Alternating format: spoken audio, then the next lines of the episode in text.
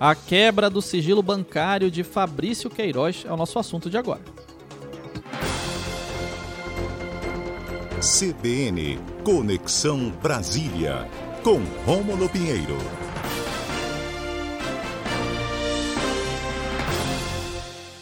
Muito bom dia, Rômulo, tudo bem? Bom dia, Israel. Bom dia a todos os ouvintes da rádio CBN Amazônia Belém. Rômulo, foi quebrado o sigilo bancário de Fabrício Queiroz e isso levantou algumas informações importantes para desdobramentos no judiciário aí na capital federal. Pois é, meu amigo, aqui no judiciário do BF a, as coisas estão reverberando, mas inicialmente é importante destacar que essa ação, essa investigação ocorre no Ministério Público do Rio de Janeiro, mas ela pode ter desdobramentos aqui nas cortes superiores, e a gente vai contextualizar o nosso ouvinte e se trata da Operação Furna da Onça, que investiga os desvios de verbas da Assembleia Legislativa do Rio de Janeiro. Então, entre 2011 e 2018, vários e vários deputados foram flagrados, a informação do Ministério Público é essa, é, é, desviando recursos das verbas parlamentares para laranjas. E neste rol de mais de 30 deputados estava o filho do presidente Flávio Bolsonaro. Então, isso, isso às vésperas da, das eleições de 2018, se tornou um grande assunto do, do momento. E naquele momento, já ou, e foi é, curioso, que várias, várias, é, várias desculpas foram dadas, no sentido de que o Queiroz é, revendia carros, ele ganhou muito dinheiro revendendo carros, outra informação, o próprio presidente deu que se tratava de um empréstimo feito de 40 mil reais, inclusive na época era 24 mil reais, o presidente falou que eram 40 mil, mas que foi um cheque único de um empréstimo que foi repassado. E essa, essa revelação há, há dois dias atrás é, desmentiu o próprio presidente e o próprio Queiroz, porque foram mais de 21 cheques no valor de 3 mil, entre 3 a 4 mil reais, tanto do Fabrício Queiroz quanto da mulher dele, Márcia, e o total a ter aproximadamente 89 mil reais, e isso contando apenas os cheques que foram nominais a Queiroz, ou seja, existem outros que a princípio podem ingressar nessa lista, mas que ainda estão em investigação. E isso reverbera de maneira muito negativa na semana do presidente.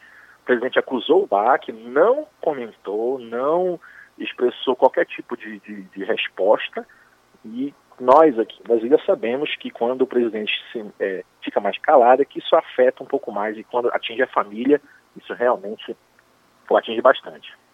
E Rômulo, podemos esperar algum tipo de desdobramento que possa impactar aí ou mexer no centro do poder aí no Planalto Central? Ah, com certeza. Eu vejo que é, como o fato, esses fatos foram referentes a 2011 a 2018, são fatos estranhos a mandato presidencial. Então, nesse sentido, eles não podem, o presidente é imune nesse momento ou durante o mandato a qualquer tipo de denúncia ou ação judicial, né, de denúncia do Ministério Público. Ocorre, porém, Israel, que já há movimentação na Câmara e no Senado, pelo menos de alguns parlamentares, para a instalação de uma CPI, mas é importante lembrar que a primeira-dama, que está envolvida na questão do chat, ela não tem foro privilegiado, conforme decisão do próprio Supremo, e ela pode sim ser investigada. A princípio, o Ministério Público informou que ela não faz parte das investigações, mas ela sim ainda não faz parte das investigações, mas que muito provavelmente fará no futuro. E essa tensão do presidente, ou seja, sabendo se está sendo investigado, notem, há uma diferença que o próprio Supremo determinou no julgamento do ano passado sobre a possibilidade de investigar o presidente da República por fatos estranhos ao seu mandato é que ele não pode ser responsabilizado. Assim como foi com o ex-presidente Michel Temer, ele foi investigado durante o mandato, mas só foi denunciado após o término do mandato no ano passado, início do ano passado.